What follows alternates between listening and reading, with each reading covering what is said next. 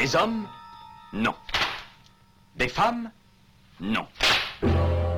Des robots Non. Des surhommes Implacables. Insaisissables. Invincibles. Insensibles. Aux ordres d'une super organisation criminelle.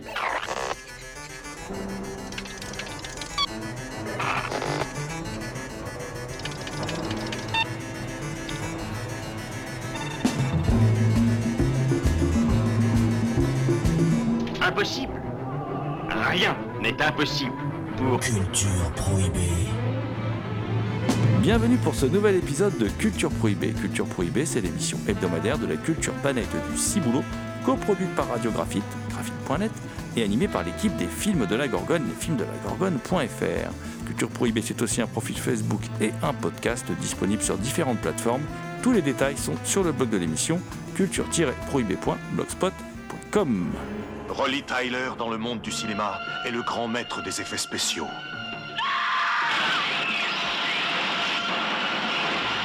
Il peut vous montrer mille et une façons de mourir. Coupez Coupez Les effets spéciaux sont formidables aujourd'hui, une émission consacrée aux effets spéciaux au cinéma, articulée autour d'une interview avec l'un des plus grands spécialistes euh, en France euh, des effets spéciaux au cinéma, euh, le maquilleur David Scherer, qui a officié sur les films Caté et Bruno Forzani, par exemple, mais que l'on a pu aussi voir à l'œuvre sur Le Serpent aux mille coupures, Les Garçons sauvages, Tous les dieux du ciel, etc. etc. Il a une filmographie démentielle. Euh, D'ailleurs, on, va en- parler avec lui. En sa compagnie aussi, nous allons revenir sur la série de films FX Effet de choc. Euh, deux films qui sont sortis chez, chez l'atelier d'images. L'équipe de Culture Prohibée, d'ailleurs, remercie Blanche Aurore Duo pour son aide sur cette émission. Avant d'aller échanger avec euh, David Scherer, hein, donc euh, maquilleur euh, aussi bien par exemple sur les films de, de François Gaillard comme Black Aria, Lascares, euh, que sur des, des- des grosses productions hein, comme le, le- le dernier film de, de Xavier Beauvois, Albatros. On demande à Rolly Tyler de passer de la fiction à la réalité. Nous voulons organiser un simulacre d'assassinat, Rolly, et nous voulons que ce soit vous qui le supervisiez. Qui ça, nous? Le ministère de la Justice. Je m'occupe d'effets spéciaux, je vends des illusions et je ne tiens pas à ce que ça change. Nous nous sommes dit qu'on pourrait utiliser votre génie si particulier pour nous aider. Et si on me tire dessus, qu'est-ce que je fais? Vous serez protégé à 100%, vous ne risquez rien, vous avez ma parole. Pour ce travail qu'on me propose, je vais dire oui.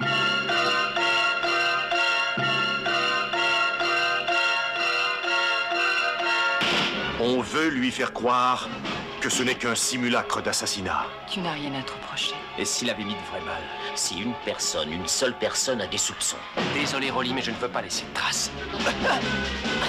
Lipton mijote un mauvais coup. Il a essayé de me tuer Alors adresse-toi directement à la presse. Comment veux-tu qu'il puisse me croire Je te crois bien, moi. FX Effet de choc de 86 et FX2 Effets très spéciaux de 91.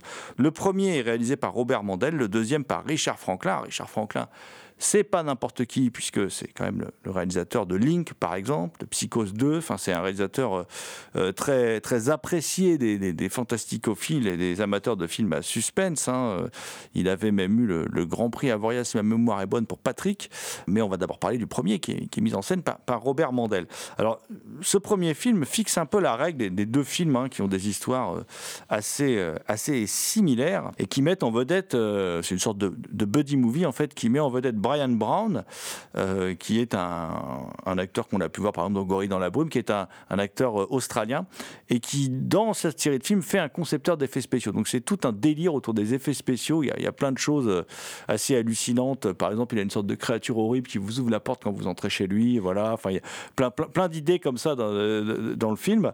Et il est accompagné, c'est une sorte de buddy movie où il est accompagné de Brian Deney. Brian Deney, respect, acteur génial, voilà, qu'on adore, cet acteur américain, que bon, tout le monde connaît pour un rôle, mais il a fait plein de super rôles, hein, en particulier, je pense, chez John Flynn, par exemple, mais tout le monde le connaît pour un rôle qui est celui du shérif très, très méchant du premier Rambo, voilà, euh, où il est exceptionnel, comme d'habitude. Mais là, il est gentil dans, cette série de films.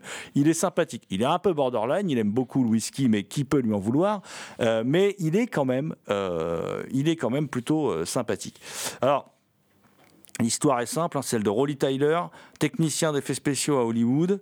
Euh, le département de la justice le contacte pour mettre en scène le faux meurtre d'un important témoin, histoire de mettre ce, meurtrier à l'abri. Seulement, il se rend compte très vite qu'il est tombé dans une machination. Euh, ses, proches, certains vont perdre la vie, il va se retrouver piégé. Et en fait, euh, c'est un truc, il est pris, pourchassé par la mafia. Et évidemment, euh, il va essayer de se défendre avec ces techniques qu'il a acquises euh, sur les tournages en tant que maître des, effets spéciaux. Et parallèlement, parce que le premier est un buddy movie, un vrai faux buddy movie, parce qu'il se retrouve très peu hein, dans le film, les deux, les loustiques. Euh, et parallèlement, Brian Deney, lui qui est un flic incorruptible, évidemment, un vrai, un pur, un dur, lui, il va enquêter là-dessus, il va dire, il y a un truc pas clair. Il y a un truc pas clair, ce mec qu'on nous présente comme un coupable, il a tout du coupable euh, idéal, voilà. Puis il a dû voir beaucoup de films d'Hitchcock aussi, je pense aussi, les scénaristes aussi. Donc euh, il se décide de, mener l'enquête et de devenir en quelque sorte l'acolyte de Rolly Tyler. Bon, évidemment, les deux hommes vont mener l'enquête au prix de, nombreuses péripéties, de nombreuses scènes d'action, et Rolly Tyler va utiliser ses, techniques d'effets spéciaux pour, euh, pour, comment dire, réussir à à piéger les, les méchants. Je m'appelle Léo. On a parlé tous les deux. Mais où êtes-vous, Tyler? Il doit utiliser tous les trucs dont il s'est servi dans ses films. Rappelez-vous mon génie si particulier. Pour se venger. Et en sortir vivant. Je suis à la poursuite d'un camion bleu avec deux lettres sur le côté. F comme Franck et X comme Xavier. Tu te souviens le film La Grande Glissade? Et comment? Laisse glisser Vous n'êtes qu'une ordure. Vous nous avez possédé, Rolly. Mais Rolly Tyler leur réserve encore un très bel effet spécial. Vous oubliez pourquoi vous m'avez engagé? Et maintenant Au prochain carrefour, tu balances le mannequin Mais qu'est-ce que vous Est-il l'agresseur ou la victime? Ce meurtre est-il réel Ou est-ce un effet de choc? Ça va donner un film assez rythmé, assez sympathique, avec une ambiance film noir dans les ambiances nocturnes. Robert Mandel, qu'on connaissait pas, hein, puisque c'est un réalisateur qui sortait un peu de, de, nulle part, et surprend tout son monde avec. Euh, il instaure une ambiance euh, euh, plutôt, comment dire, qui rappelle le film noir des années 50 très différente en fin de compte de ce qui pouvait se produire être produit dans les années 80 et qui du coup donne une patine particulière au film qui fait que le film est très agréable à revoir, euh, euh, très, très, très sympathique euh, et le film va de péripétie en péripétie. Euh, le seul défaut du film, peut-être, c'est de pas assez exploiter le côté effets spéciaux, maîtrise en effets spéciaux, qui sera beaucoup plus exploité dans le deuxième, où là, il y a tout le temps des délires autour des effets spéciaux, les trucs les plus improbables, euh, dont dans le deuxième, d'ailleurs, une idée qui va être reprise dans Mission Impossible Protocole Fantôme de, de Brad Bird, le meilleur Mission Impossible réalisé à ce jour, hein, avec Tom Cruise, et euh, une idée avec un, faux décor qu'on déplie, tout ça, un trompe-l'œil, voilà, qui est une idée qu'on va retrouver un peu différente hein, le film de Brad Bird, mais qui est, qui est utilisé. Dans le deuxième film, on reproduit la, la même formule. Alors c'est assez étonnant parce qu'à la fin du premier film, euh, les deux hommes ont empoché le magot et se sont barrés, euh, voilà, ont disparu de la, de la, circulation, et même, voire même ont changé d'identité. Euh, dans le deuxième, ils reviennent un peu comme si tout cela n'avait pas changé. Et Rolly Tyler, lui, il fait aujourd'hui des jouets. D'ailleurs, il y a un, il y a un clown un peu étrange qui, qui, va rappeler quelque chose aux fans de Stephen King, un clown animé qui intervient plusieurs fois dans, dans le film.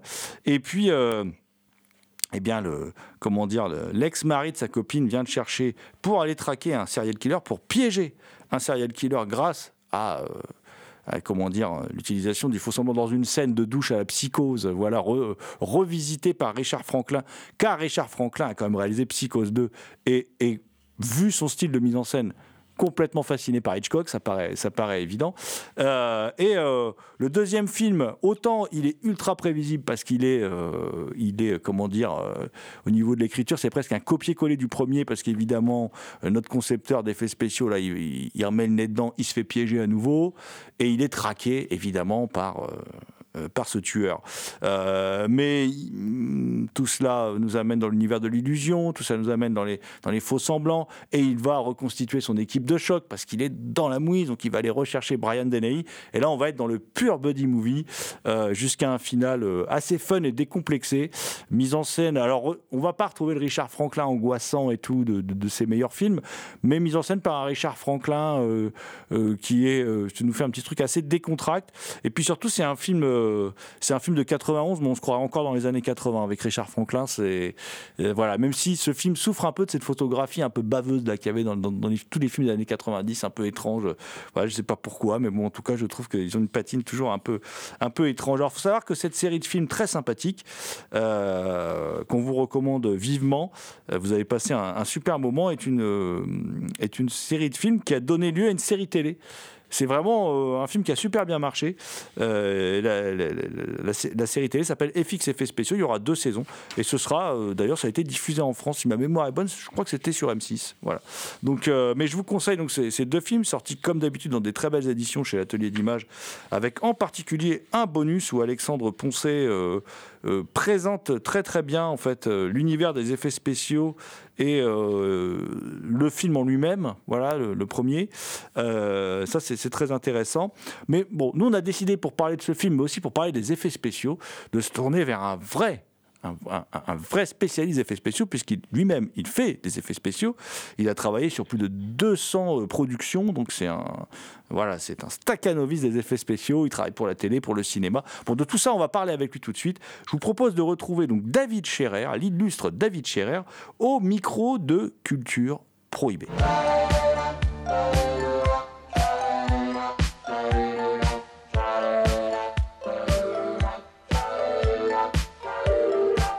Bonjour David Scherer. Bonjour Jérôme. Tu es maquilleur, tu es concepteur d'effets spéciaux français, tu as une filmo démente, hein, on va y revenir, plus de 200 métrages si on compte les cours. Récemment, tu as travaillé sur Albatros de Xavier Beauvois, Ultra Pulp de Bertrand Mandico, euh, dans un tout autre genre, Louloute du Berviel avec leur Calami. Euh, mais dis-moi, euh, David, c'était quoi ton enfance? Tu disais quoi à tes instituteurs? Tu disais, quand tu étais à, Strasbourg, à l'école, tu leur disais quoi? Tu disais, je, je, veux, je veux être maquilleur plus tard pour le cinéma? Avec mes instituteurs, ça s'était, ça s'est très bien passé. J'avais même pas d'idée à l'époque. Je voulais être, euh, je voulais travailler euh, dans la paléontologie. Ça, c'était mon, mon, mon, fantasme quand j'étais tout gosse. Je voulais refaire des squelettes de dinosaures.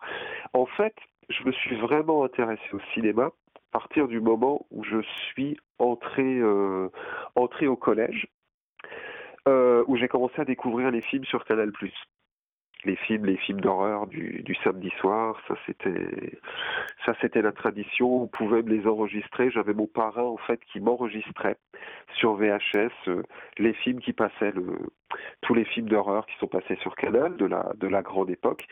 Et en fait, ça, ça m'a donné envie de travailler dans le cinéma, pas spécialement dans les effets spéciaux au début, mais vraiment dans le cinéma. Dans le cinéma, et si possible, du cinéma fantastique ou du cinéma d'horreur.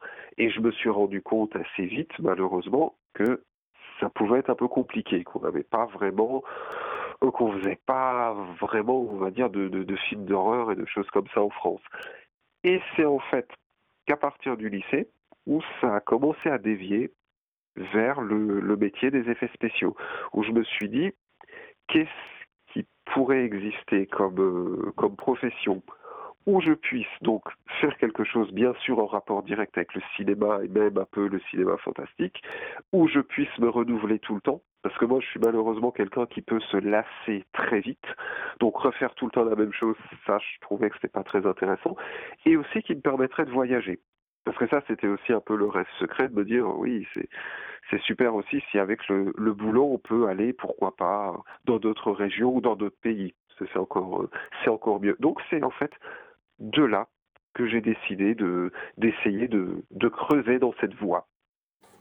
Et ta formation technique, c'est quoi alors? Parce qu'effectivement, tu es un passionné, on a compris, de cinéma, de cinéma fantastique, gore. Euh, et euh, mais mais c'est pas évident parce qu'en France, euh, bon, on avait Benoît Lestang, qui malheureusement n'est plus de ce monde, mais on avait très peu en fait de, personnes capables de former d'autres personnes. Enfin, c'était c'était compliqué quand même de se former en France. Alors tout à fait, d'autant plus que ma formation, ben, elle n'a pas trop grand-chose à voir parce que j'ai fait de la sociologie. Donc ça, ça c'est un peu voilà, c'est pas réellement euh, directement lié voilà au maquillage d'effets spéciaux. Mais en fait, je me suis formé sur le tas tout simplement, euh, très naïvement, très candidement, euh, voilà, à essayer des, des, des, des techniques, ce que j'avais vu dans des dans des bouquins à l'époque quand je quand je voulais commencer au tout début 2000, il n'y avait pas encore tous les tutos sur Internet, tout ça. Donc, bah, c'était de la recherche, c'était essayer de bricoler avec du latex, avec du faux tout ce que, tout ce que je pouvais trouver. Et en 2000, euh, je crois que c'était en 2004, j'ai rencontré en fait un, un maquilleur qui aujourd'hui ne travaille plus dans le maquillage d'effets spéciaux. Il s'appelle Dominique Liohen. Et en fait, c'est lui qui m'a fait faire un peu mon premier tournage véritablement pro on va dire, où j'ai pu être sur un tournage. À l'époque, je, me rappelle, ça s'appelait Le Bon, la Brute et les Zombies d'Abel Ferry. C'était tourné en 35 mm. Alors en plus, pour moi, c'était complètement, fou. Le plateau était énorme et tout. Il y avait déjà euh, d'autres maquilleurs. Il y avait Jacques-Olivier Mollon, entre autres. Et du coup, moi, ça m'a permis de voir un peu leur, leur méthode, de voir un peu comment ça se passait, vraiment de d'essayer de comprendre au mieux. Moi, j'étais évidemment totalement débutant, donc forcément d'être confronté comme ça à des gens qui avaient déjà un pied dans le milieu, bah, évidemment, ça c'est extrêmement stimulant artistiquement. Et après, par la suite, bah voilà, une expérience en amenant une autre, ça m'a permis, euh, voilà, de, on va dire, de, de, bah de, d'évoluer petit à petit. En fait, c'est ça. J'étais pas, euh, on va dire, spécialement pressé. Je me suis dit, ça sert à rien d'essayer tout de suite euh, de vouloir viser des gros projets parce que je ne serais de toute façon pas capable de les, de les tenir, de les faire. Donc, bah, tâchons d'évoluer au fur et à mesure. Et après, c'est un peu comme ça que ça s'est passé. Euh, j'ai pu commencer un moment à faire un peu de télé, puis ça m'a permis voilà d'avoir accès à d'autres projets, etc., etc., jusqu'à aujourd'hui ou de toute façon, je considère qu'encore aujourd'hui, forcément, tu apprends toujours des choses, tu évolues toujours, tu as des nouvelles envies, as voilà, c'est en perpétuelle évolution le truc. Et bah, c'est aussi ce qui rend le truc passionnant. C'est intéressant ce que tu dis, parce que j'ai eu, j'ai eu la chance. Bon, nous, on s'est rencontrés. J'ai rencontré Jacques-Olivier Molon aussi, qui est un type adorable. Ah, oui, les, les, maquilleurs sont, sont sympas, ça, il faut le dire, faut monter. On disait les routiers sont sympas, je ne sais pas, mais les maquilleurs sont très sympas. Pourtant, ils produisent des horreurs à l'écran, mais ils sont très sympas. Et euh, justement, c'est, bon, vous n'êtes pas très nombreux, vous vous connaissez tous, je suppose, mais cette, euh, lui, il fait comme toi, c'est-à-dire que je, constate que vous bossez tous euh, en alternant petit budget, gros budget, séries télé, même des grosses séries télé. Hein, je pense aux grosses séries TF1 et tout sur lesquelles tu travailles. Lui aussi, il fait du, lui aussi France Télévisions, tout ça. Euh, c'est parce que vous n'avez pas le choix ou c'est parce que c'est comme tu dis à l'instant, c'est-à-dire euh, euh, c'est vraiment par désir d'apprendre, de rencontrer plein de types de productions, plein de types de médias, voilà. Ah. Pour, moi, ça a évolué dans le sens où c'est totalement par choix. C'est-à-dire que, comment dire, moi, il faut absolument que je puisse faire entre guillemets de tout.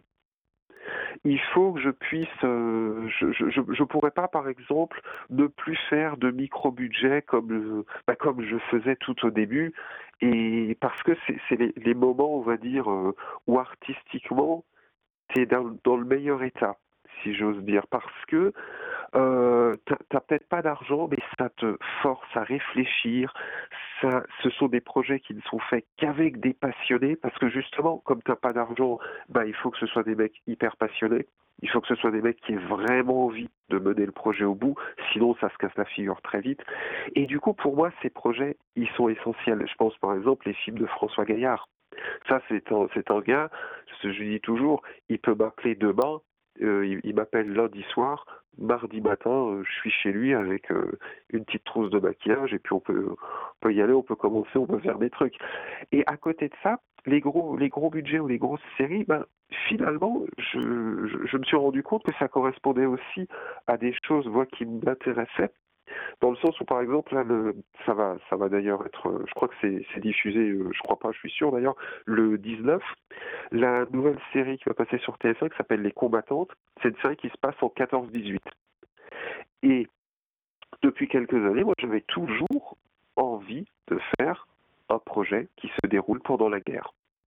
Et je me suis dit, ça, c'est, évidemment, c'est dû au fait qu'un soir, j'avais, j'ai découvert le soldat Ryan, qui m'a, euh, voilà, qui m'a traumatisé comme, tout le monde.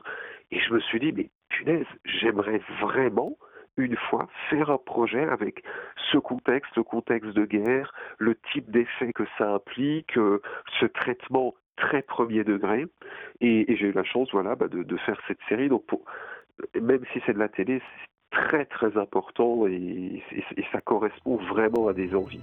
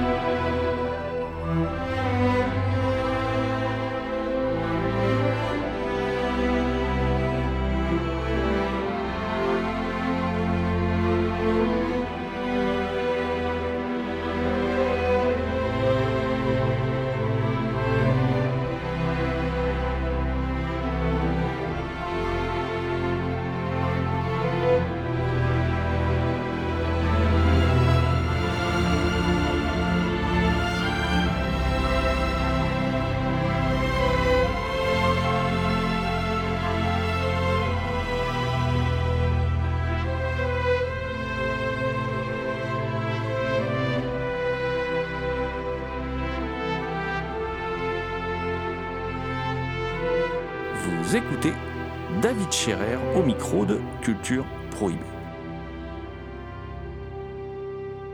Tu as commencé à travailler dans les années 2000, euh, donc tu as grandi, je suppose, aussi un peu avec Mad Movies, où il y avait une rubrique sur les effets spéciaux. Voilà. Et, et, et, quel, et, quels sont tes maîtres, quelles sont tes influences en matière de maquillage? Je suppose que ça vient d'outre-Atlantique, mais bon, voilà. Alors en fait, j'en avais deux, malheureusement, qui sont partis tous les deux. Bah, C'était Benoît Lestan.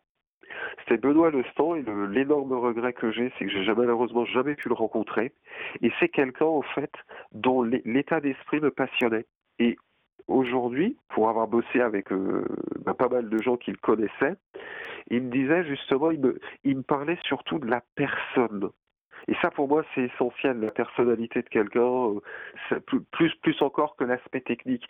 Et à chaque fois j'entends que c'était effectivement un passionné incroyable, que c'était quelqu'un qui avait une grande sensibilité, qui adorait vraiment son métier, qui adorait le cinéma. Et ça, ce sont des choses qui me touchent beaucoup.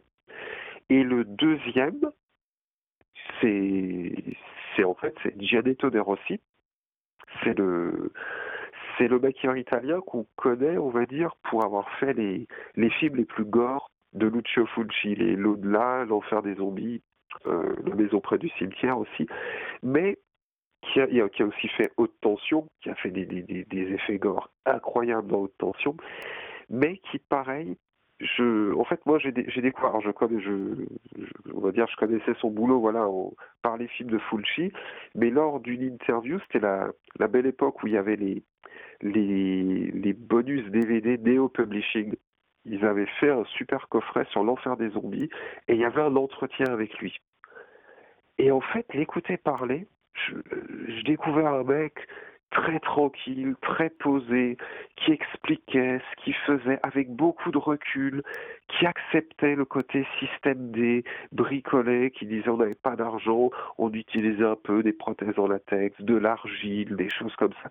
Et je me disais, c'est incroyable, un type pareil, qui avait déjà un certain âge, qui a effectivement une filmographie incroyable, parce qu'il a fait, il bien sûr pas fait que des films d'horreur et, tout ça, mais je trouve il avait un, discours qui moi me plaisait énormément où voilà il comprenait parfaitement le système D, il savait l'utiliser alors que c'est un type il a par exemple euh, il a travaillé sur Il était une fois dans l'Ouest.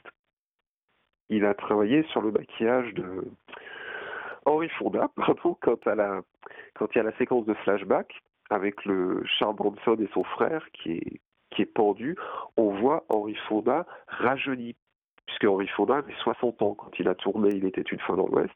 Et quand on le voit dans cette séquence de flashback, son, son look est incroyable. Et ça, ça fait partie des, de tous ces trucs de maquillage très subtils que Gianetto de maîtrisait aussi bien que les effets gore extrêmes. Et ça, ça m'a toujours beaucoup inspiré parce que déjà il, déjà, il est italien et que je suis absolument fou du cinéma italien en général et du cinéma italien horrifique aussi en particulier, mais que c'était quelqu'un qui avait vraiment une large palette qui, pouvait un peu tout faire. Et, de là, je me suis dit, mais ce serait vraiment intéressant si je pouvais arriver à faire justement, à faire des choses ben, sur plusieurs types de métrages.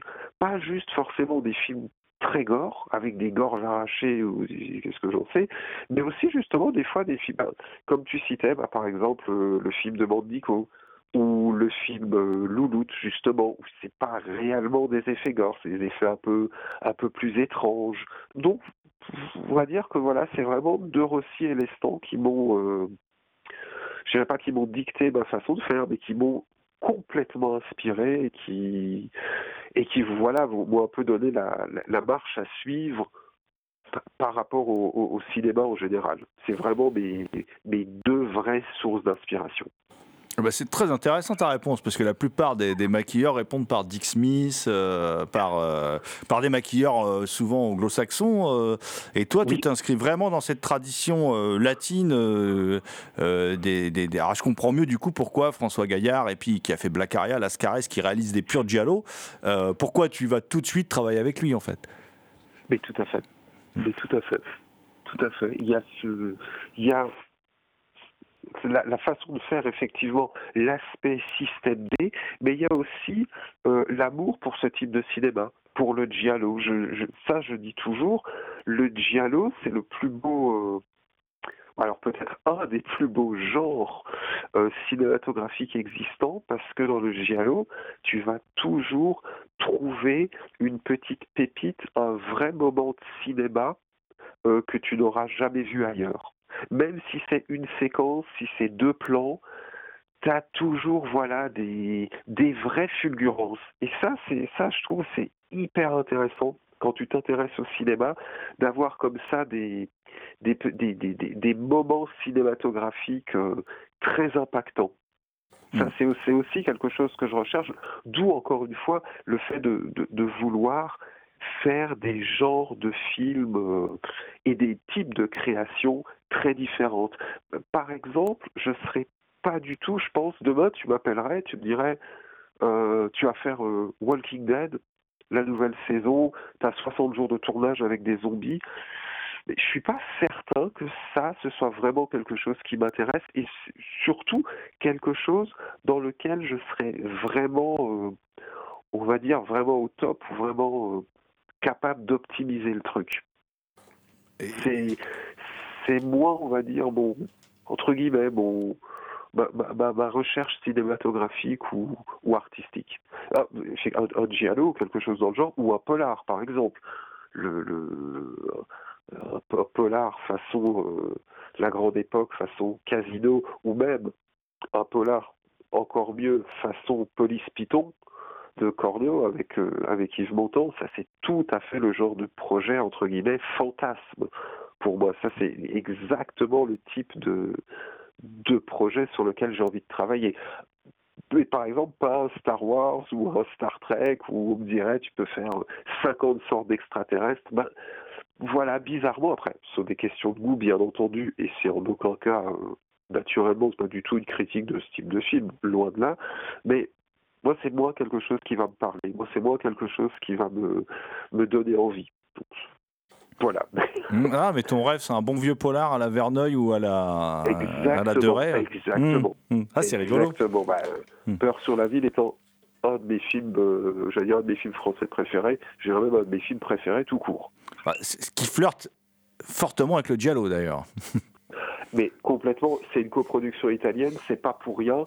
Tous les passages avec Minos l'étrangleur, ça c'est typiquement des moments de Giallo. Le mec, il met des gants en cuir, il a un traumatisme lié à son œil de verre. Alors là, t'es complètement dans le Giallo, et même, je dirais encore plus, au Poligesco, parce que tout le début du film, la traque de Belmondo avec euh, Marcucci, le, gangster, celui qui a fait le, le, hold-up de la banque, ça, c'est typique le Poligesco des années 70. Et, D'ailleurs, toi, au cinéma, enfin, qu'est-ce que tu as vu en termes d'effets spéciaux qui te paraît le, une sorte de summum, une sorte de, nirvana, euh, voilà, que tu as vu dans un film, tu as dit, putain, le mec, mais comment il a fait ça? C'est énorme. Voilà. Est-ce est que, je suppose que ça t'est arrivé plusieurs fois euh, ben, alors, ouais, ça dépend. Alors, la réponse ultra bateau, ça, c'est ce que tout le monde dit, et c'est normal parce que le film est, non seulement le film est incroyable, mais bien sûr, ses effets sont incroyables. C'est The Thing de, de, Carpenter avec toutes les transformations, toutes les créatures euh, imaginées par Rob Bottin, ça, évidemment.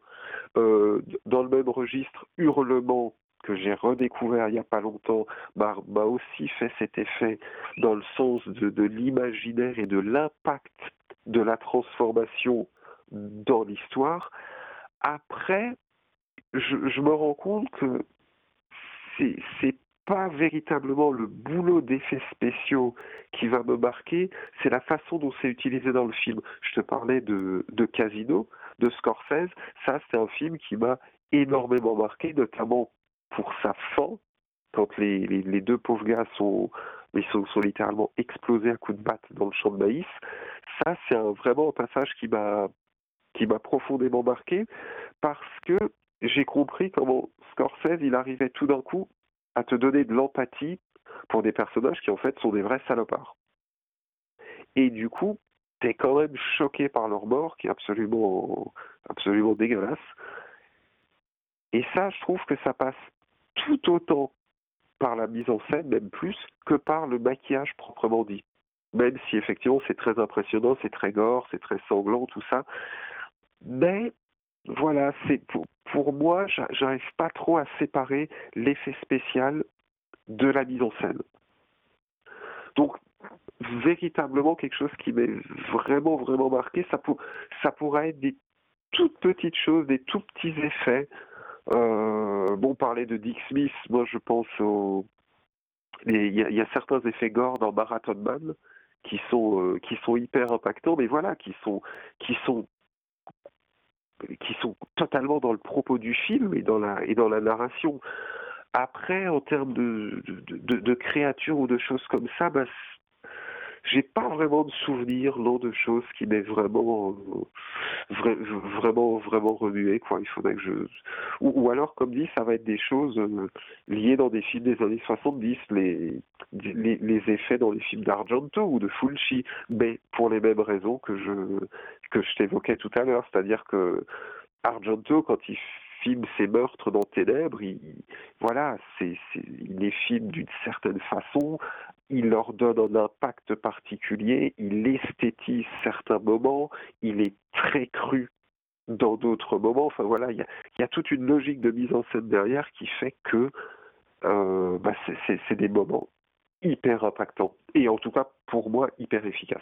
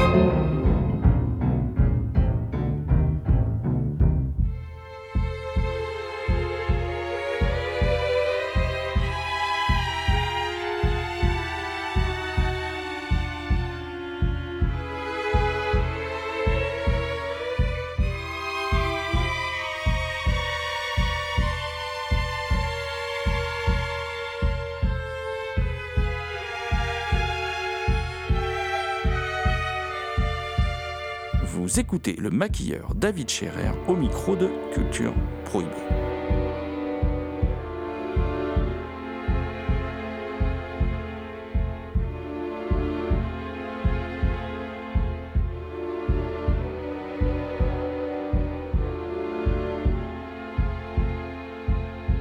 Dans tout ce que tu as fait, y a-t-il quelque chose que tu considères vraiment comme un, un summum Ou là, tu t'es épaté toi-même, quoi. Tu t'es dit, là, cet effet, il est quand même, il fonctionne rudement bien.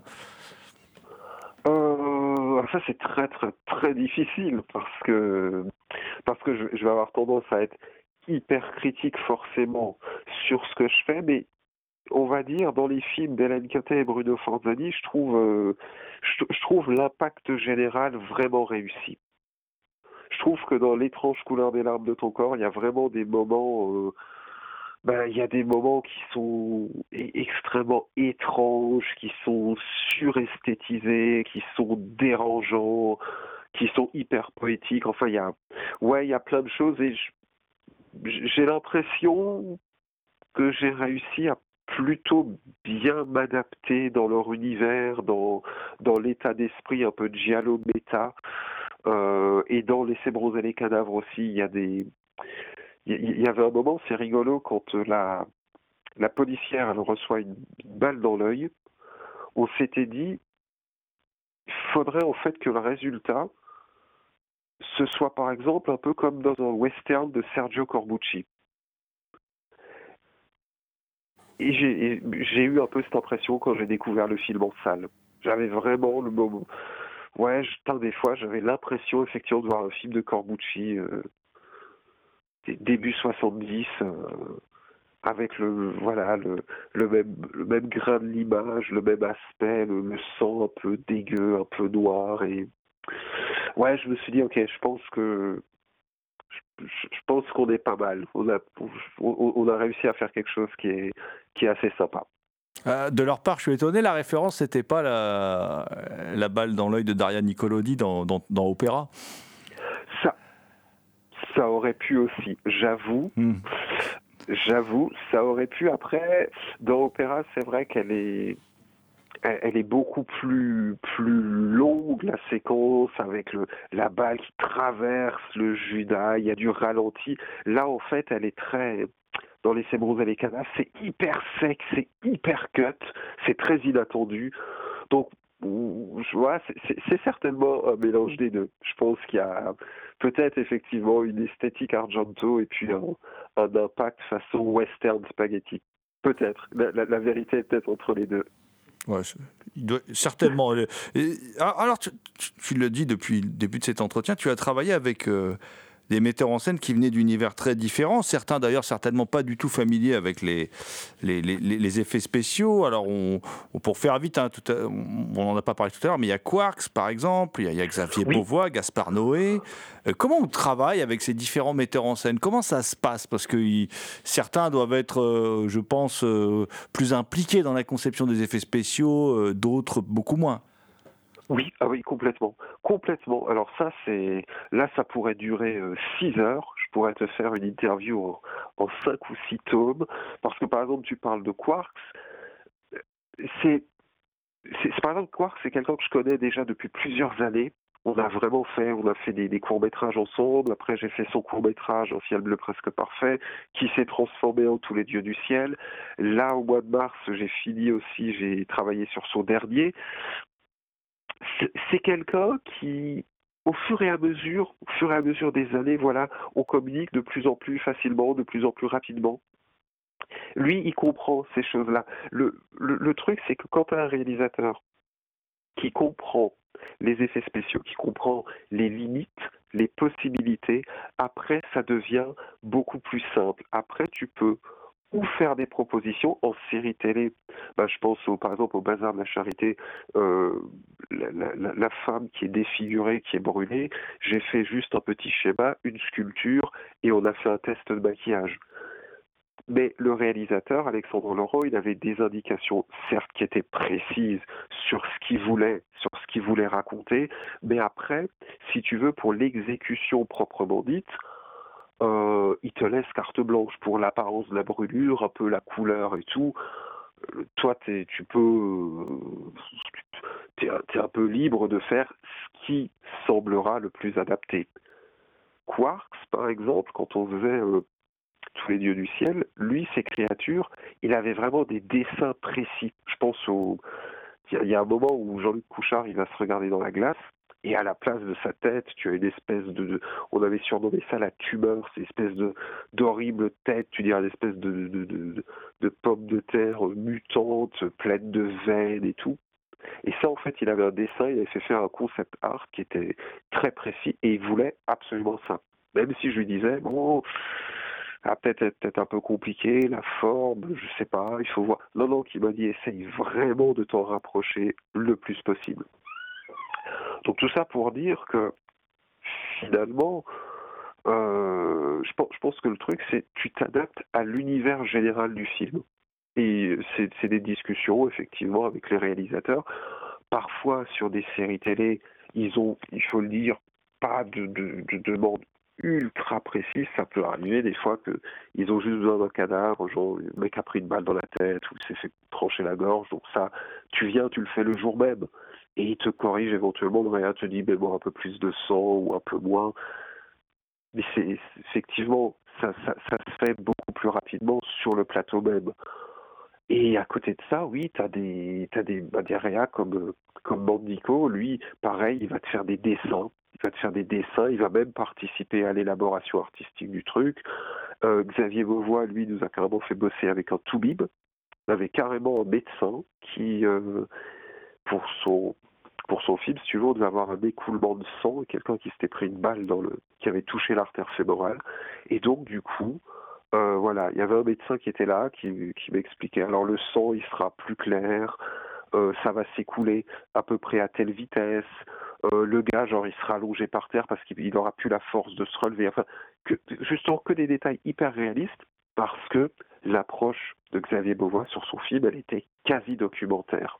Il fallait il n'y avait aucune, euh, il n'y avait pas d'esthétisation de la violence, il n'y avait pas, euh, avait pas de côté gore, c'était, on était vraiment dans une représentation de la réalité. Et ça, du coup, c'était très, très, très intéressant de pouvoir passer justement, justement des films d'Hélène et Bruno où là, tu es dans des représentations même parfois fantasmées. Je pense à Les Sémons et les cadavres, où il y a beaucoup, beaucoup d'effets qui sont volontairement, naturellement, surréalistes, avec des, des giclées d'or fondu, où le sang est remplacé par de l'or et inversement. Et là, d'un coup, tu vois là, tu vas tomber sur un réalisateur qui lui aura une approche complètement réaliste, quasi naturaliste dans sa façon de filmer, dans sa façon d'aborder son histoire. Et du coup, oui, c'est hyper intéressant parce que je suis, au final, je suis autant euh, intéressé par le cinéma que par le maquillage d'effets spéciaux. C'est pas finalement, je vais jamais vouloir faire un film juste pour ma partie. Il faut aussi que forcément l'univers du réalisateur m'intéresse, euh, sa façon de raconter l'histoire, etc pour que je puisse vraiment m'impliquer dans le truc. D'où encore une fois le pourquoi je suis, tellement euh, du côté de, de, mecs comme François Gaillard et toute, euh, toute cette génération comme ça. Il y a une nouvelle génération qui arrive comme ça de jeunes gars euh, qui sont amoureux fous du cinéma, qui ont envie de tout donner et comme ça de faire des projets qui souvent sont pas sont pas hyper hyper fortunés, loin de là. Mais il y a tellement d'envie. Tu te dis bon c'est c'est aussi le passionné de cinéma qui parle, donc euh, tu as, vraiment envie de les aider, tu vraiment envie de faire quelque chose avec eux.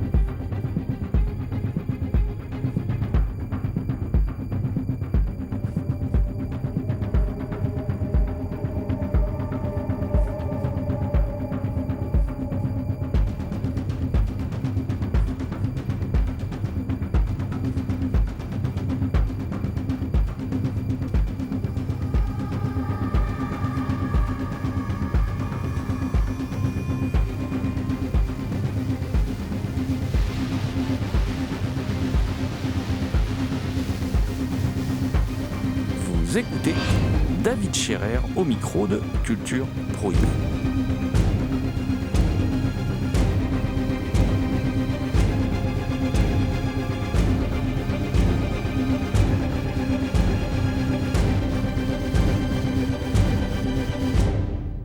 Aussi des, des, types qui sont super, hein, qui, qui, sont de, de, vrais fans de fantastique, de vrais, puis qui se dirigent vers la télé. Je pense à Olivier Abou, avec lequel tu as travaillé, par exemple. Oui, absolument, absolument. Ça, ça, ça, devait être intéressant aussi, parce que lui aussi, il a un univers très, très particulier quand même. Ah, il a un super univers, c'était juste un tout petit peu dommage. La production m'avait contacté euh, très très tardivement quand on avait fait Maroni, euh, la première saison. Malheureusement, n'avait pas pu faire vraiment tout ce qu'il avait en tête. C'est un peu dommage, mais ça sont hélas des histoires des fois reliées aussi au, bah, aux décisions de production. Et je me rappelle, j'avais eu à peine trois semaines pour tout préparer avant d'expédier euh, des, faux cadavres. Je, crois que c'était en Guyane. J'avais pas pu me rendre non plus sur le plateau, donc ça c'était c'était forcément un peu compliqué, mais c'était quand même effectivement très intéressant, au moins d'avoir pu rencontrer le gars, d'avoir pu un peu discuter avec lui, évidemment.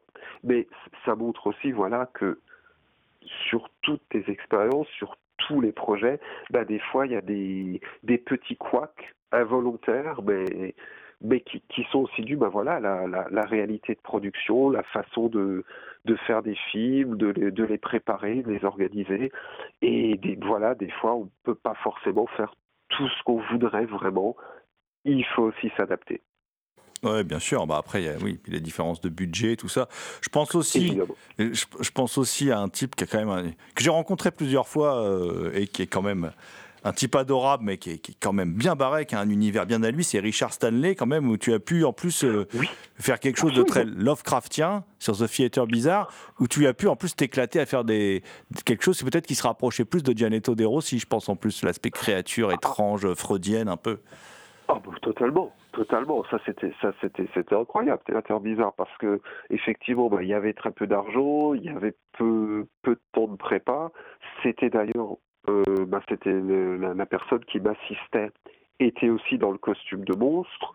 Et effectivement, c'est très Gianetto de Rossi, ne, serait-ce que la, la, présence de Catriona McCall, ça c'était incroyable.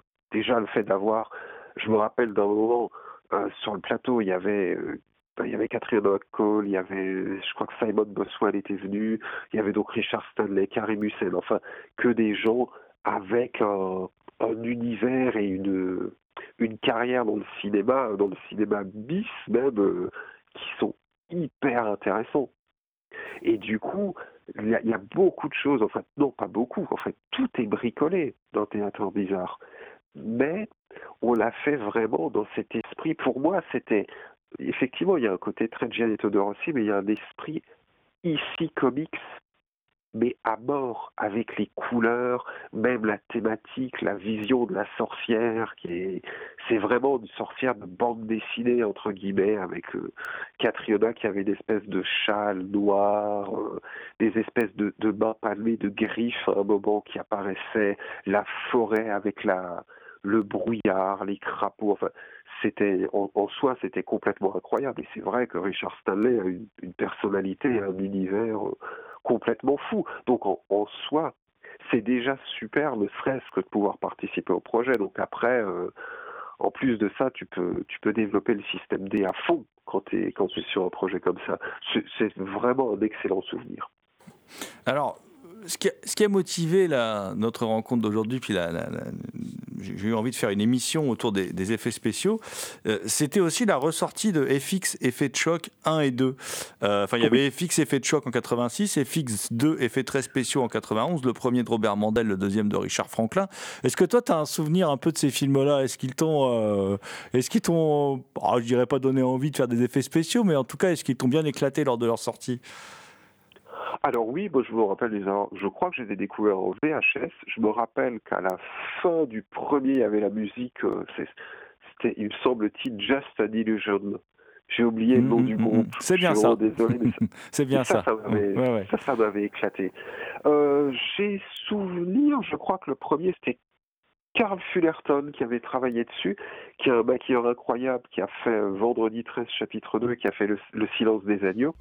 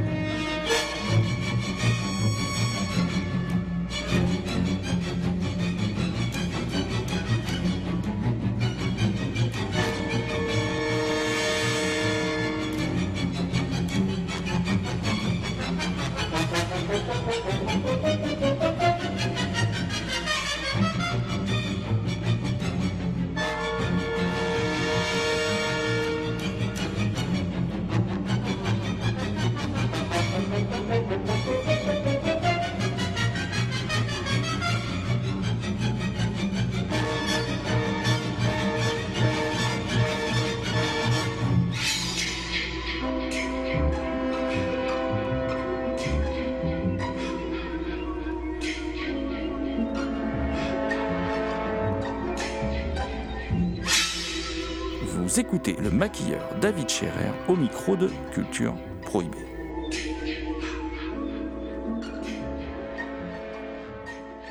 C'est plutôt le deuxième qui m'a qui m'a marqué de par le côté euh, où vraiment là ils utilisaient les trucs de les trucs de cinéma étaient vraiment utilisés dans l'intrigue. Je sais qu'à un moment il y a un mec qui veut tirer sur un autre gars, mais en fait c'est un pistolet à blanc. À un moment t'en as un autre qui traverse une baie vitrée, il est enflammé et tout. Et en fait c'est une cascade et tu le vois retirer un masque en latex de visage tout tout carbonisé. Et puis le début, le début était hyper drôle. Le début était vraiment super drôle, espèce de, de film de science-fiction complètement claqué où il y avait un, un robot qui envoyait des missiles et tout. Et en fait, c'était très amusant parce que la première minute, tu avais vraiment l'impression d'être dans un film de SF. Tu disais putain, mais en fait c'est pas du tout ce que je m'attendais à voir. Et puis tu t'aperçois qu'en fait c'est un tournage. Et puis en fait tu te rends compte que tout foire et que les explosions elles sont, pètent pas au bon moment. Enfin c'est un bordel sans nom. Et, ça c'était rigolo parce que c'était le concepteur du robot, c'est celui qui a fait le, les effets spéciaux du film Classe 1999, qui est un film qui est très cher à mon cœur dans le sens euh, euh, série B complètement assumé de Mark Lester et qui est un réalisateur voilà, que j'aime beaucoup de par sa générosité. Donc c'est aussi pour ça que j'aime bien le, film FX numéro 2 à cause de ce, robot au début qui me qui me rappelle mes meilleurs souvenirs de on va dire de bisseux et tu vois je n'arrive pas à rester sur un film il faut tout le temps que je digraisse ah mais Sur, euh, c'est signe de passion ah bah ça oui, ah Voilà. oui, ça, ça complètement, Euh, complètement. D'a- D'ailleurs, ces deux films sont un, un hommage aux, aux effets spéciaux live, euh, voilà. euh, Tout à fait, euh, absolument. Et, et- et, euh, aujourd'hui, il y a- bon, il y a une petite polémique là, avec Taika Waititi qui est arrivé, qui a lui-même critiqué les, les effets spéciaux euh, numériques sur Thor, euh, Love and Thunder. Euh, quel est ton regard un peu là-dessus sur les effets spéciaux numériques? Parce qu'on disait que ça allait mettre un peu au chômage les maquilleurs, et en fin de compte, la profession continue d'exister. Vous vous êtes réinventé, Oui. quoi. Mais complètement, mais il y a de, et surtout il y a, il y a de plus en plus de, il y a un vrai retour aux effets spéciaux live, tout, tout simplement parce que les réalisateurs, ils ont besoin de voir les choses sur le plateau aussi. C'est, je te parlais des combattants de la série 14-18, ça quand tu fais une série télé, effectivement que tu as des séquences avec des soldats qui courent, des grosses scènes d'action que tu mets en place, oui, les impacts de balles, tu vas les faire en numérique, parce que euh, si tu dois refaire dix fois la prise, tu peux pas rééquiper, mettons, une douzaine de figurants avec des charges explosives et des choses comme ça pour faire les impacts. Donc du coup, tu vas faire, mettons, 10 prises de ta séquence d'assaut et après numériquement, toi tu fais d'abord jouer sur le plateau les mecs, tu les fais euh, simuler les coups de feu, ils s'effondrent et tout ça, donc ça c'est des vrais cascadeurs et après tu rajoutes l'impact numériquement. Ce qui est là, ça facilite la vie, mais par contre, tout ce qui est effectivement cadavre, euh, tous les effets de sang, les mecs au sol, euh, les bras arrachés, tout ça, tout ça on continue et on les fait bien sûr sur le plateau parce que voilà, le réalisateur il les voit, il sait où placer sa caméra. Et de toute façon, faut pas se mentir. Après, les, tu vois, même s'il critique les effets spéciaux, ce réalisateur de, de Thor, c'est des choses qui prennent de toute façon énormément de temps et, qui, coûtent une fortune. Si tu veux aujourd'hui de super effets numériques, des choses incroyables, bah, tu obligé, de, bah, obligé de, casquer des millions. Par contre, ce qui est intéressant, c'est de se dire comment on peut faire avec un peu moins, avec quelques effets visuels qui seront super bien, on va mettre le paquet là-dedans, mais comment justement les utiliser dans la mise en scène pour que tu sois pas obligé d'avoir, euh, d'avoir euh, la moitié de ton film à truquer en termes d'image de synthèse. De toute façon, je te parlais avant de The Thing, dans The Thing, il n'y a pas d'image de synthèse, ça n'existait pas. Ça obligeait les réalisateurs à penser leurs séquences en termes de découpage avec des voilà avec des axes de caméra, des plans précis, euh, qu'est-ce que tu vas filmer, réaction d'un tel, etc. Donc voilà, tu pensais ton découpage avec les effets spéciaux réels. C'est pour ça aussi que ça marche tellement bien. je pense. Tout ça, bien sûr, c'est voilà, c'est ma façon de voir les choses. Je voulais juste te demander avant, avant qu'on se quitte, euh, ton actualité, quoi. Voilà, s'il y a des choses euh, sur lesquelles tu Ah bah, travailles ça, actuellement. c'est- hyper drôle parce qu'aujourd'hui sort Le Visiteur du futur de François Descraques, donc qui est un film sur lequel j'ai travaillé. Alors, je dis pas ce que j'ai fait parce que c'est un peu une surprise, parce que voilà, c'est quelque chose. euh, voilà, j'en dis pas plus. Par contre, il faut aller voir ce film parce que c'est voilà un film de genre français, de science-fiction.